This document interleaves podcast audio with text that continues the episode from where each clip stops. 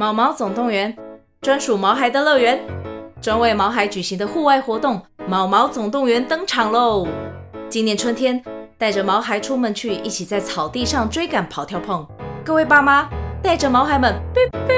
集合，集合！三月二十三号与二十四号，台北大佳河滨公园八号水门，毛毛总动员，专属毛孩的乐园。活动详情请见资讯栏或至 Klook 售票网站。天哪，时间不够，事情老是做不完，怎么办？别担心，就让高校人生商学院每周陪你充充电，找到方法不抱怨。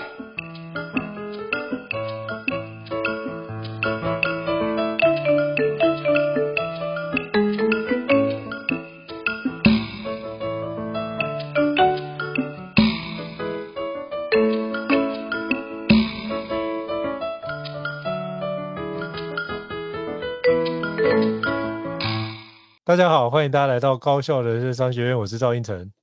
我是电脑玩物的站长伊森。那好，伊森，请教今天我们要聊什么主题？今天是一个很特别的一集，就是看起来很像我跟应成老师这个大家习惯的两人对谈。不过今天呢，我要变成一个采访者来采访我们的赵应成老师啊，因为应成老师呢最近推出一本新书。啊，这本新书呢，背后的这个主编制作者，其实也就是我，算是我们两个人一个合作的一本新的书籍。那这本新的书籍呢，叫做《拆解考试的技术》。那可能有些朋友想说，哎，拆解考试的技术，这不是应成老师两三年前已经推出过的一本书吗？没有错，我们是在这个二零二四年推出拆解考试技术的最新版本。那所以这本新书的书名，我们把它叫做应考秘籍版。拆解考试的技术，轻松高分录取的黄金学习频率加必胜读书计划附实战手册，对，就是这么长的一个 书名。那不过呢，书名里面其实就告诉大家这本书的一个特色，就是在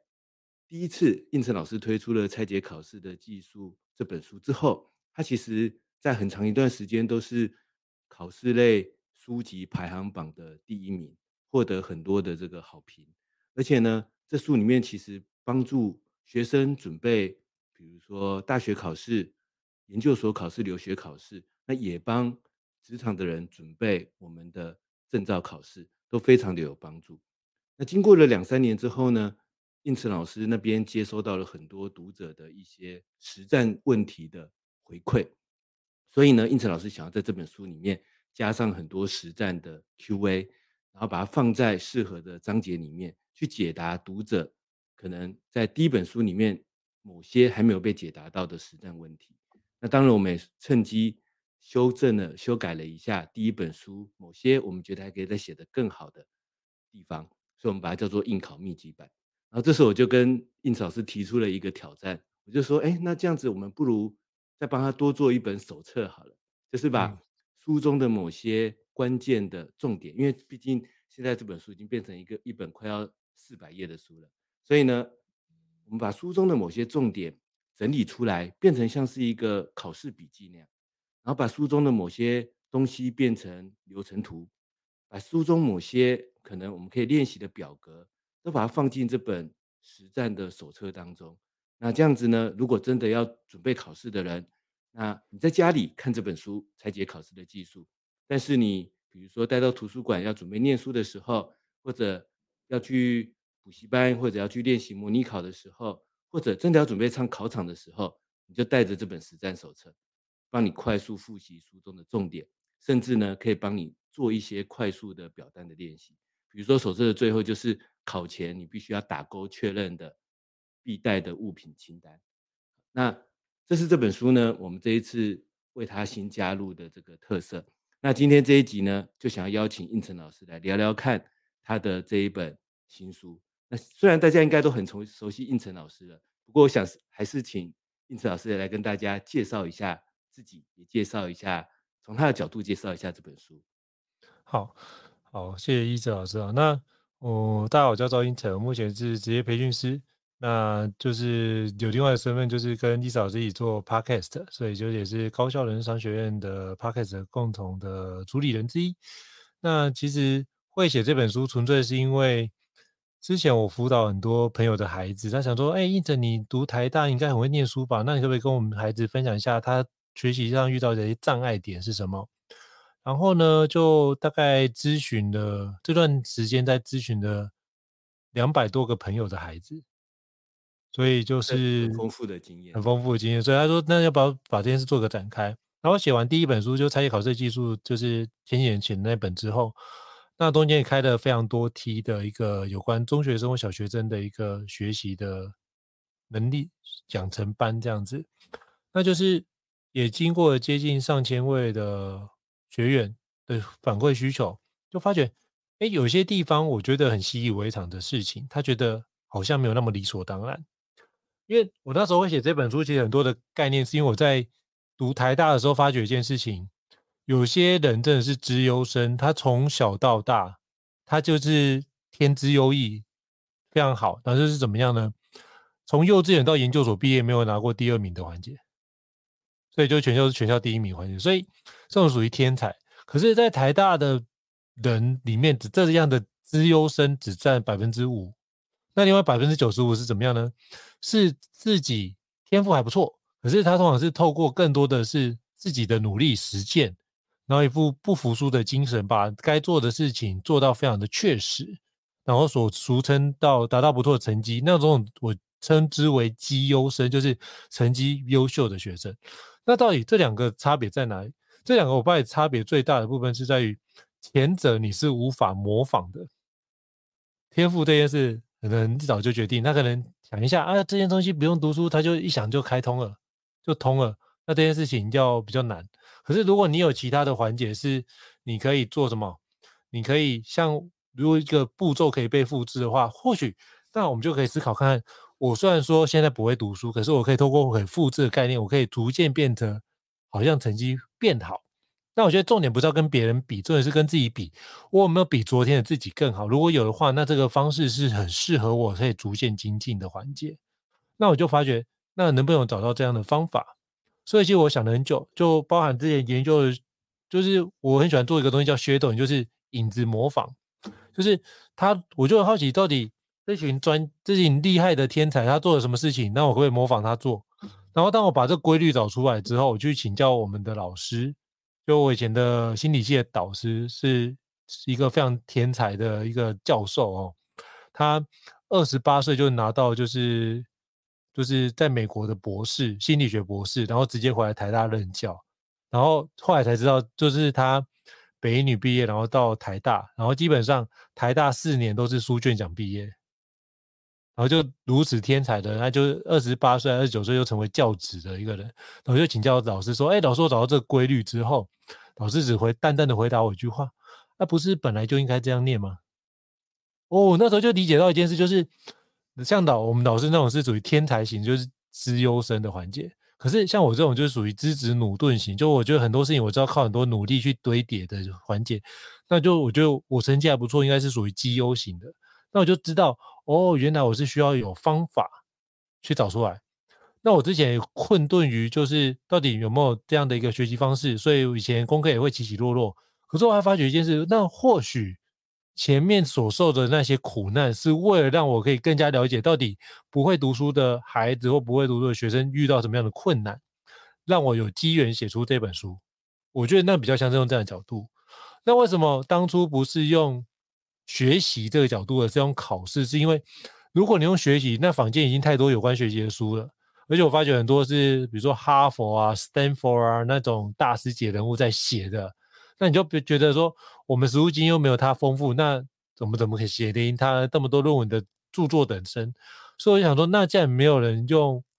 考试来写，那我就觉得对我来说，我的目的是为了要让我自己能够得到好的分数，比较考好试，可能比较。目标导向一点点，那我觉得，如果是有关目标导向，或许我可以比较容易去做掌握，所以就以拆解考试的技术为思考点来做着手，然后发觉原来一定有做到某些事情，因为考试这件事情是一种产出嘛。所以如果你学习只是输入的话，但是没有产出这件事情，你就很难学好。所以如果让自己有产出，并且学习的更好的话，我觉得用考试为当做一个判断的标准，好像也不是一个好方法。所以就开始延伸，把这件事的内容去做展开哦。所以这是还是这本书的一个主要的起源。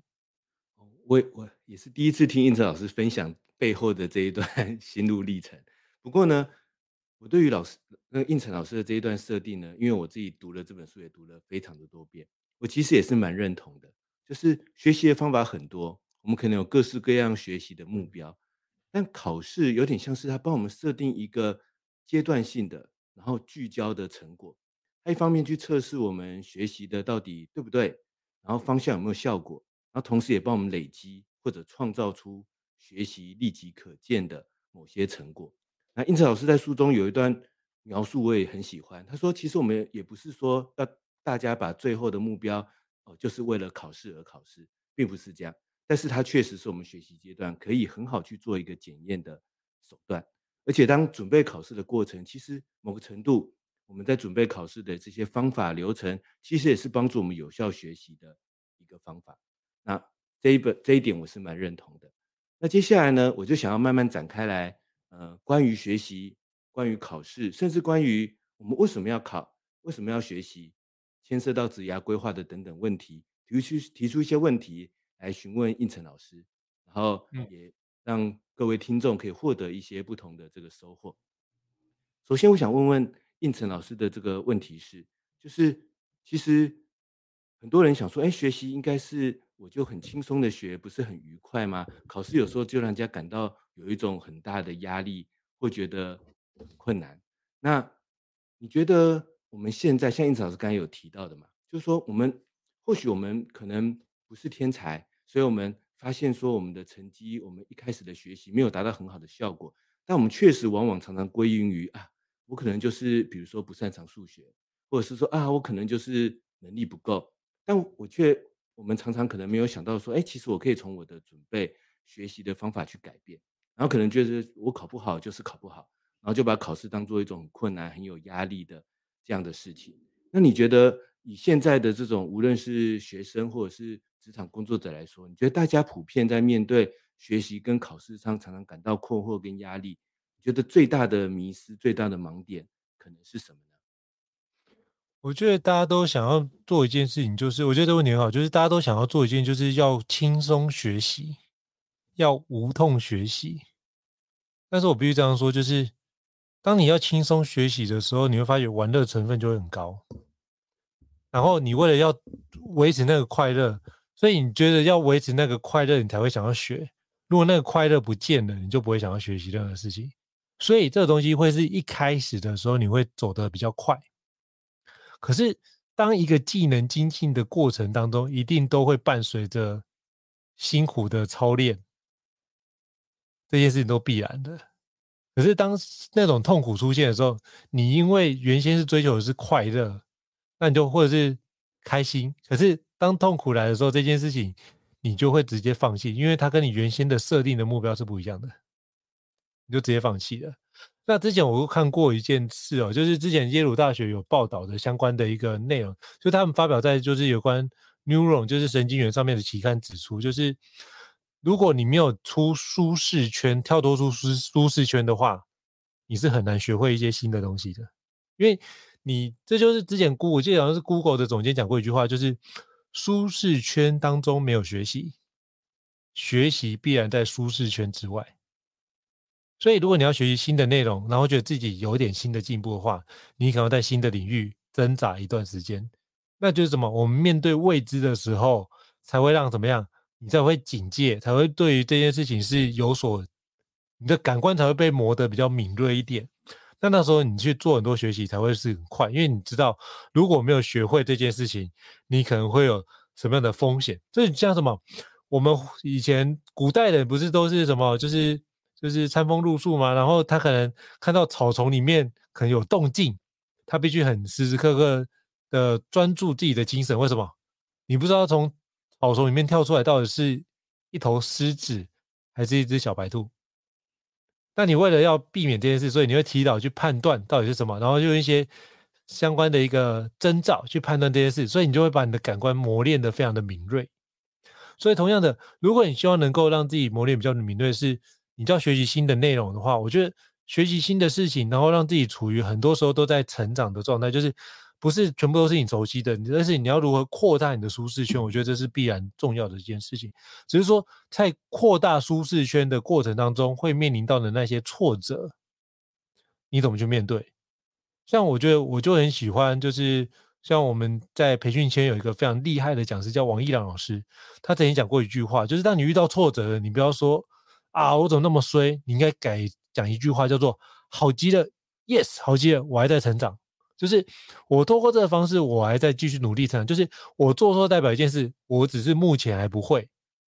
不代表未来不会。我只要学会这件事，我就会学会。所以千万不要去想说这件事情一定啊，一定要一次就到位，就没有做错。我觉得这也很难。你就想象一下，我们以前学习脚踏车这件事情，当我们从有辅助人转换到没有辅助人的状态之下，我们跌倒了多少次？也不可能就是不装辅助你就直接就可以骑得很顺啊，也没有，还是逐渐练习的环节啊。所以，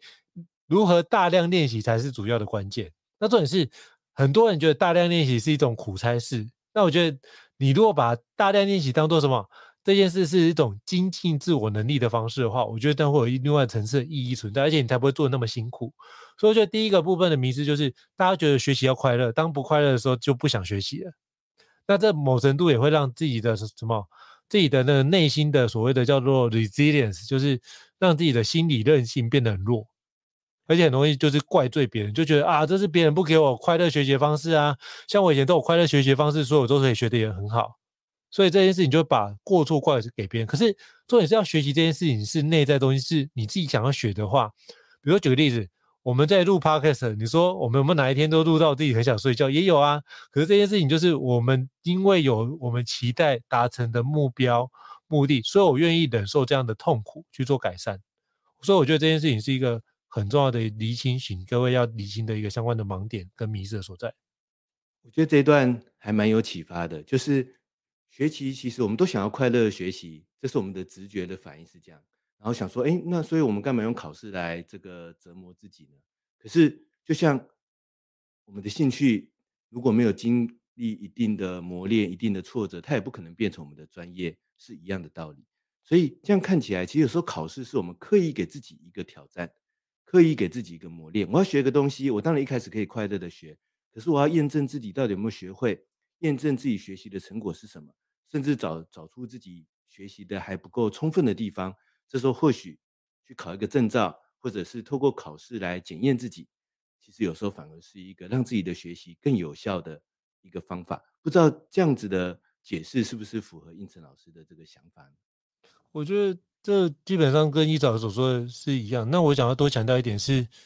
就是你在学习的过程当中，我们要有心理准备，就是要达到什么样的专家等级的标准这件事情的话。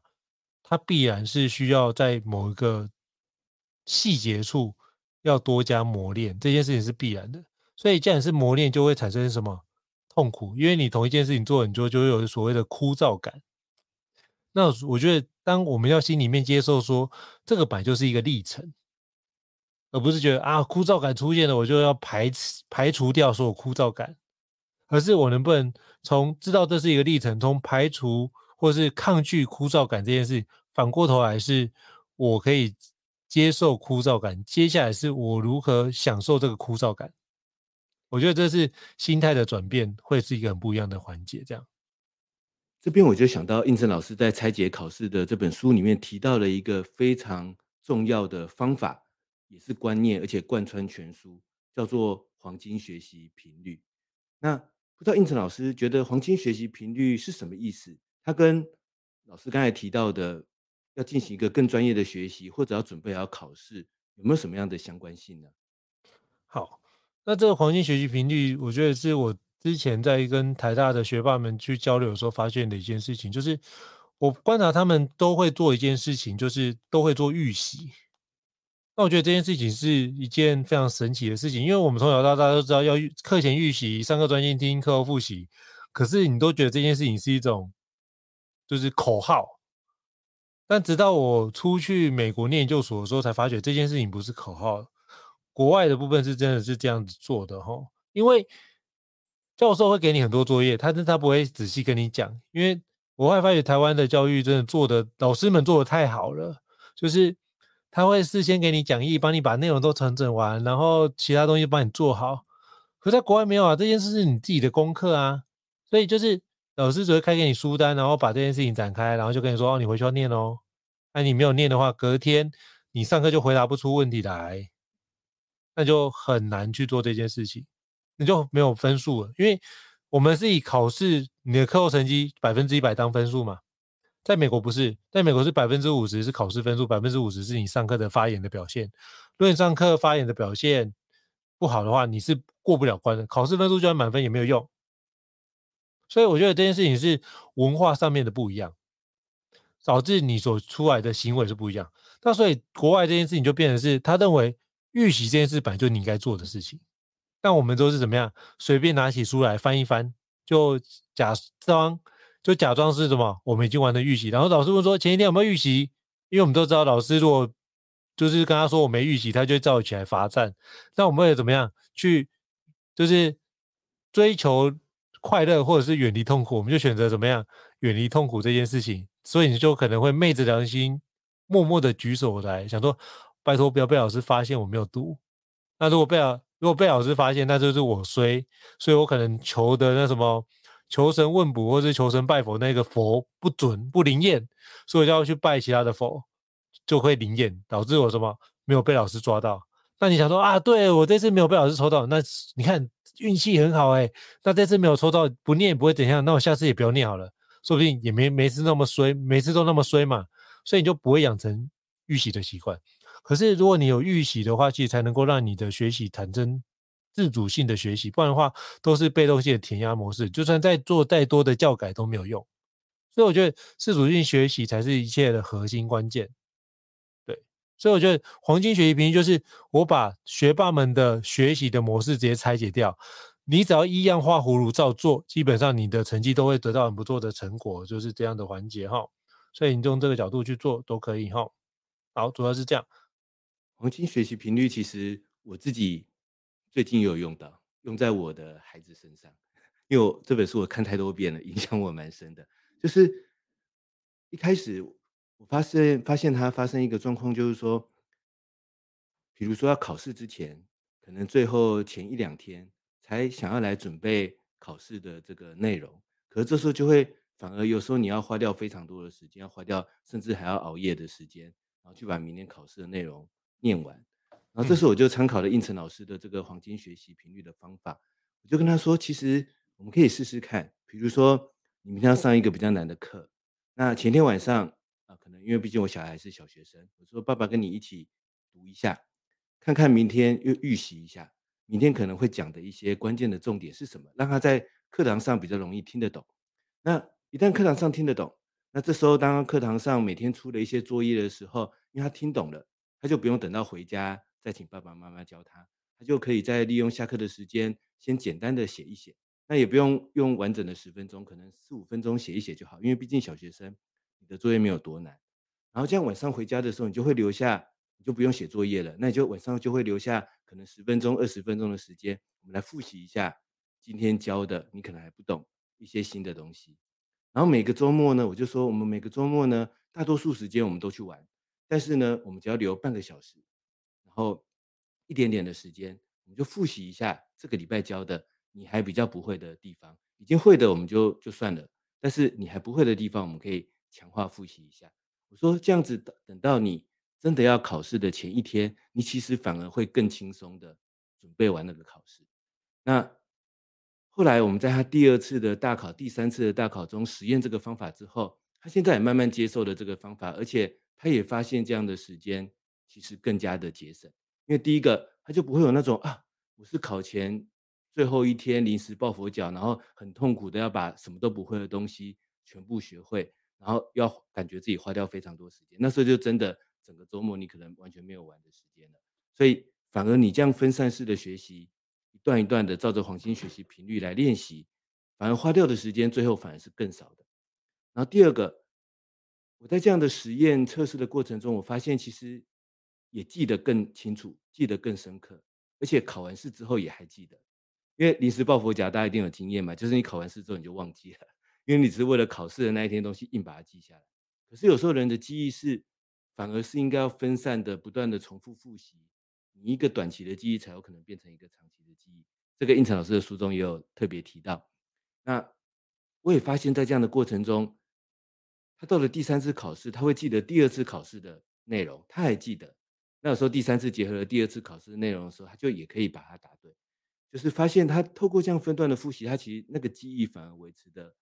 更长久，而且他花的时间反而更少。然后现在他慢慢接受这个方法，他现在甚至习惯自己每天就在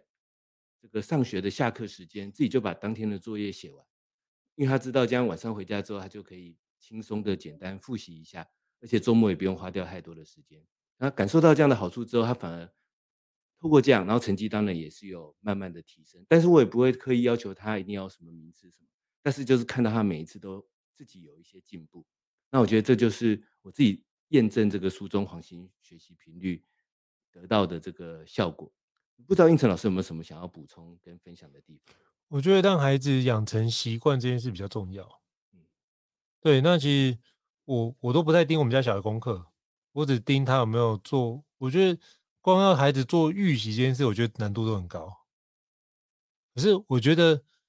我后来就改盯另外一件事情，就是考试后一百分，就是我要让你，就算你今天考得很烂，我觉得我也不会太在意。但是我会在意的是，你考很烂，那你有没有把你不会的题目全部都搞懂？这件事我比较在意，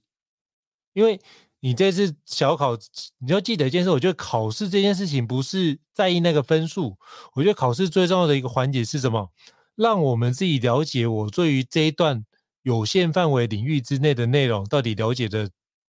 程度有多少。如果考的比，如果考满分代表一件事，我大部分应该都是可以理解的。但是我考的很烂的分数代表一件事情，我这段可能似懂非懂，就是不懂的状态。所以就是可能我懂了一部分，但是其他的部分我又没有搞懂。我觉得他只是在检视这件事情而已，所以如果你只把考试聚焦在排名上，我觉得会很可惜。可如果你把考试这件事当做在聚焦在我哪个地方没有学会，或是哪个地方我已经学会了，那我觉得这件事就很有意义。所以我觉得基本上就是不让孩子们只做什么，只是在那边看，哇，我考一百分好厉害哦。我会去确认他们哪个地方做错，或哪个地方犹豫的。通常他犹豫的点就是他怎么样？不会的点，所以很有可能是他答案猜对了，可是还是不会这题。下次如果换个题目，他就不会做了。那就觉得，哎，你不是之前都会，怎么现在都不会？其实他本来就不会，只是因为经验值或是运气好让他蒙对。那这种状况我们也必须排除掉。所以当遇到这种犹豫的环节，我就会做什么事情？我就多出几个题目给他做。然后做完之后发现，哎，如果都做对，代表是他会了。那如果有些做对，有些做错，代表一件事情，他对概概念没有学清楚。所以，我就会用一些测试的方式来测试。那如何确保他每一个题目都能够正确理解？那就是他做完这个题目之后，我再给他做额外的类似的题目去做检视。那我就很快速的知道说，他这个内容是不是有真正全面性的理解的状况。我就做这个部分的检视。既然应成老师谈到了这个重点，我就想到应成老师的这本拆解考试的技术书中，其实有提到一个如何检验自己的。模拟考成绩的做法，我相信有很多要准备考试的朋友，无论是准备国考、证照考试，或者大学或者留学考试，其实常常是就是感觉努力练书，然后就是蒙着头去考试，然后最后考不好，其实也不知道到底如何改进。但是胤丞老师的书中其实有提到一个如何透过模拟考，或者就是这次考试里面的错误，然后去做出一个有效的笔记。然后想办法让自己下次在错误的地方、弱点的地方去增强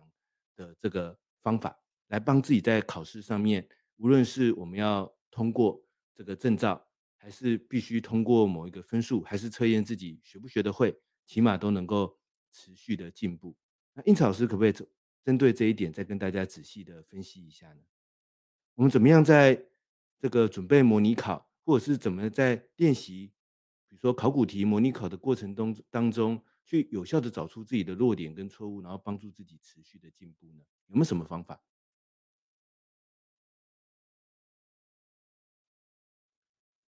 应采你没有开麦克风。哦好谢谢老师哦。那我觉得这个部分这个问题很好。那我觉得优先要思考的一个点是在于，我们距离考试的时间有多少？因为我觉得很多人都会用，比如说在职场工作的，都会用原先在学生时代学到的读书方法来读。可是之前你会看到书里面，我有整理出来，就是学生时代，单每个礼拜有九十个小时可以读书，你可以读书读到你不要不要的。可是出社会之后，大部分时间都在工作，是比如说，如果你结婚又有小孩子的状况之下，你可能每个礼拜最多只有九个小时可以念书，而且这还是你硬挤出来。如果你很多时候把那九个小时拿去看剧啊，那基本上就没有了。所以那九个小时是种弥足珍贵的。可是如果你用用学生时代的读法的话，你会发觉怎么读好像都只有十分之一的进度，都读不完啊。然后就觉得啊，读不完算了，我就第一个好像是不是我没有读书的天赋啊，或者是，哎，这个东西原来考试要准备那么久，是不是要把原先准备，比如说半年的时间，把它延长到准备三年的长期抗战？那我觉得这很多时候并不全然是这样的状况，而是在于你有多少时间要做多少事。所以我觉得第一个环节是我们有多少时间可以做这件事，那时间的长短就会决定我们怎么去运用这件事的做法。那如果时间真的很短，我可以做什么事情？我就建议各位可以先写考古题，因为你什么东西都不懂嘛。那你考古题先看一下题目，然后去检讨一下，你就知道说哪个地方是大部分会考的事情，哪个地方不会。那你就把目前已经历年出现考古题的地方做什么事情，把它跟原先有课本的环节做连结，或者是你自己整理出一张完整的一个流程图，就大概知道说哪些东西是主要的框架，这就变得很关键。然后如果这边是时间还允许的话，那你就可以慢慢的把这件事体验完，然后再做个完整的收纳跟完整的收敛，这件事会比较清楚哦。可是如果没有的话，我觉得就是我们透过这样的一个系统去帮我们去理解这样的事情。可是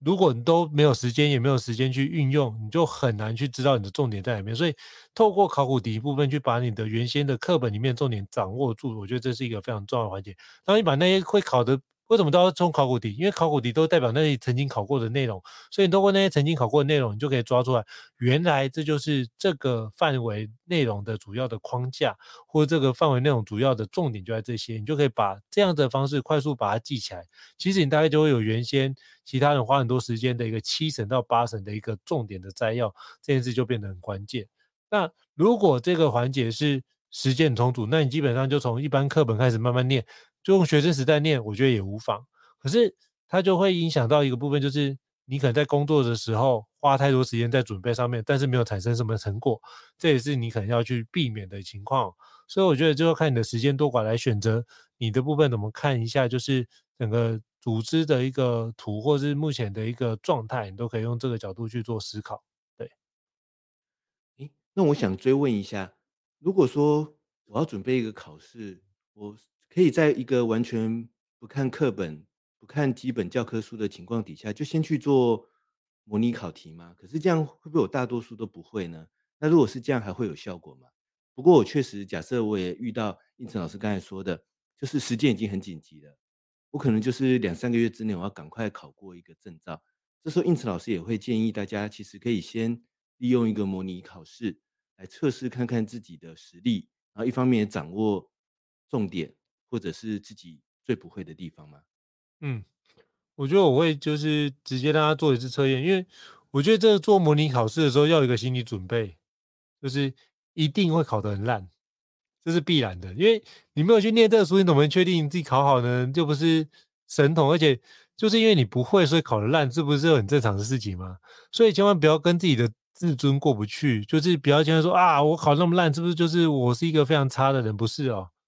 就像。你现在去考任何一个你没有准备的专业，分数一定不会有你准备考得好，就这么简单而已。所以那只是说那是一个相对值哦。所以我觉得不要去纠结自己，然后不要去责备自己。我觉得这是首先要做到的事情。这样子，当你不责备自己之后，你才会发觉哦，原来这个地方我不会哦。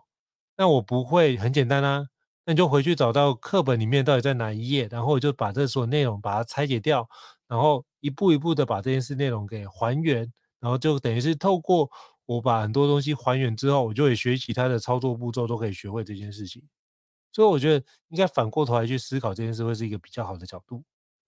哦，这听起来其实是一个很棒的方法。我觉得就算是要长期准备一个，或有时间长期准备一个考试，或许都可以先采用这个方法来试试看。我个人的想法啦，因为我觉得第一个，有时候我们真的就是一个自尊，就想说啊，就算只是一个考个模拟考，也不会有人看到，就是我自己偷偷考的。但是我也想要一次就考好，所以我，我觉得我我希望我自己先把书都念完，我再去考。但明明根本也不会有人看到我这个分数啊，所以我干嘛这么纠结着我到底是考得好考不好呢？那我我既然都没准备，那当然一定是考不好的嘛。就像胤丞老师说的，只是说在这个过程当中，我就发现，哎，有些东西我可能原本就知道了，所以我就答对了。那有些东西，哎，原来他会这样考，他会这样问，然后我不太熟，或者我不会。然后胤丞老师刚才提到了一个，我觉得一个很棒的做法，我们或许可以在这时候去回到教科书，或回到课本，或回到他的基本资料里面去把重点标出来。可是这时候反而是一个用一个更快、更有效率的方法，帮我抓出那些重点，而不是我在一个茫茫的教科书的大海当中大海捞针。然后，可是这时候我又不熟，我可能也完全不知道重点可能在哪里。那说不定模拟考可以帮我更有效的抓到这些考试的重点。不知道是不是这样子的意思呢？那胤丞老师在做这样的考试的笔记的时候，还有没有什么技巧可以补充的？我觉得做笔记的时候有一点很重要，就是，嗯、呃，不要把你写下，就是你做错题目，最好是会整写在同一本笔记上面。然后我通常会先做一遍笔记，做完之后，我做错题目我会贴成便利贴。那我就会去观察一件事，当我便利贴越多，代表一件事情。我这个篇章的做错的内容越多，代表一件事，就是我对这章的内容很不熟悉，所以这就是我的弱点。所以当我弱点越多，代表一件事，就是我如果把我时间花在强化我的弱点上面，是不是进步幅度就会相对比较大？因为他可能只有二十分或三十分的状态，可是如果要进步到七十分或六十分，是不是就很快？可是如果你在一个弱点很少的，都已经九十分了，你要进步到九十五分，是一件非常非常困难的事情。所以，那你就从投资报酬率来看待这个角度，就是，呃，分数多的人会排名比较前面。然后，第二个部分是加总起来的分数，如果是比别人偏食的分数来得高的话，你就全部都能够每一个部分都兼顾到，那其实你的分数就会比偏食的状态来得更高。所以，就掌握这两个原则的话，你做的内容都会得到比较多的一个关注，这样子。嘿，好，感谢林子老师跟我们分享了一个。不只是考试前黄金学习频率的准备的技巧，还有我们如何利用模拟考来帮助自己，其实快速的抓到我要考试、我要学习的某些重点，甚至我不一定要为了考试，但是我要学某个技能，说不定我利用一些模拟测验、模拟考来验证自己这个技能到底什么地方更应该精进，这或许不失为一个好方法。那接下来我想把考试再进一步延伸到。跟我们的职涯或者人生规划有关的问题上面，因为考试对于学生来说啊，比如说大学考试、研究所考试或出国留学的考试，有些是必然的，我要要发生的。可是，在职场当中，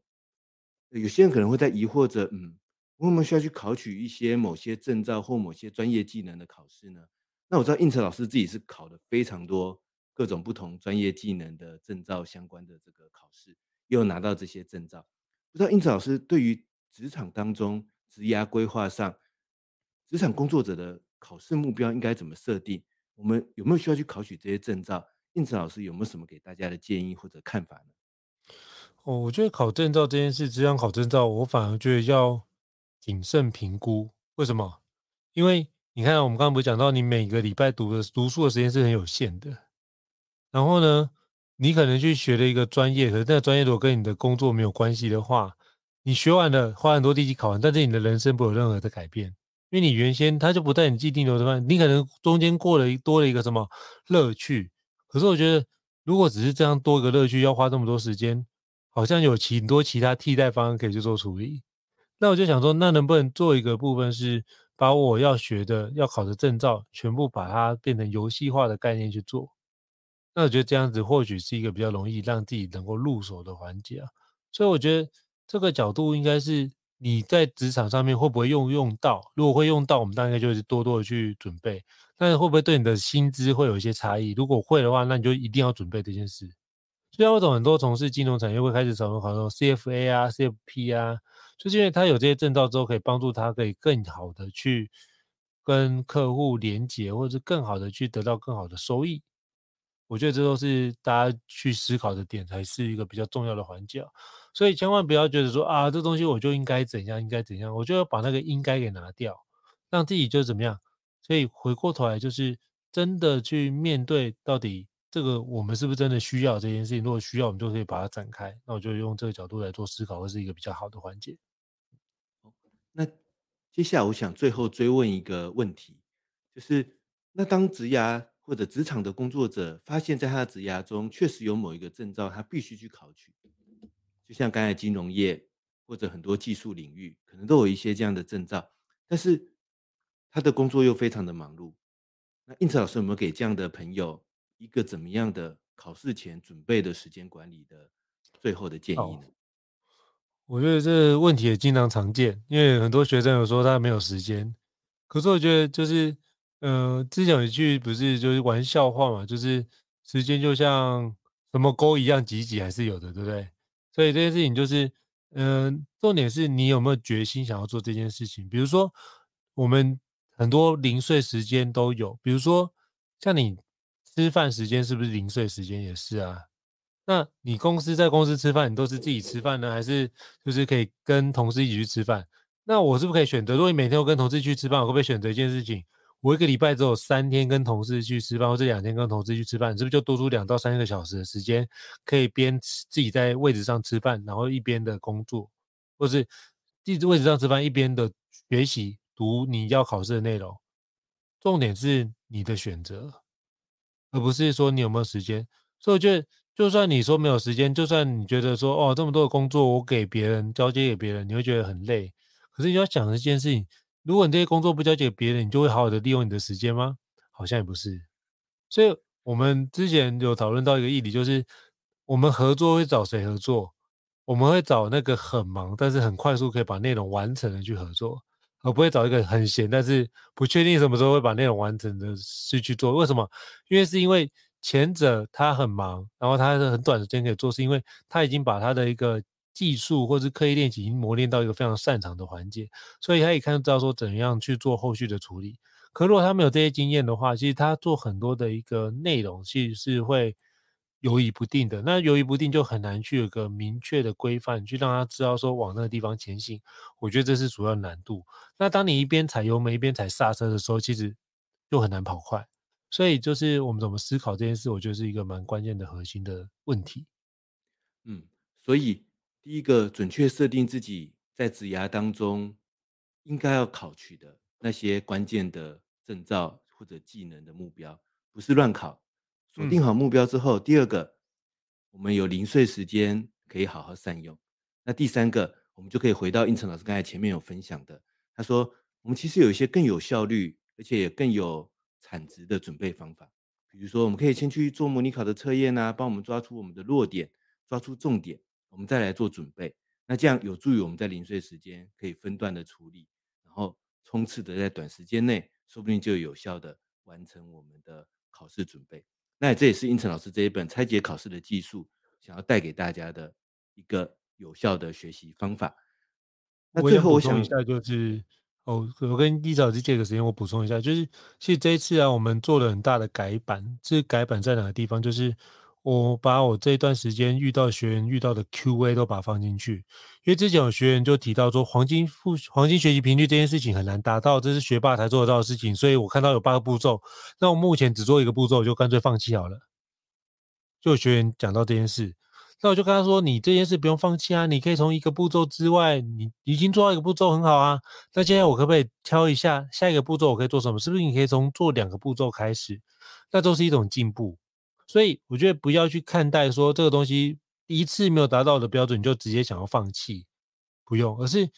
能不能看到这件事情没有还没做好，我可以做一件事情，那接下来看我能不能把这件事情给做好。我觉得这是一个比较好的思考方式啊。所以我们里面放了非常多这样的 Q&A，希望可以帮助大家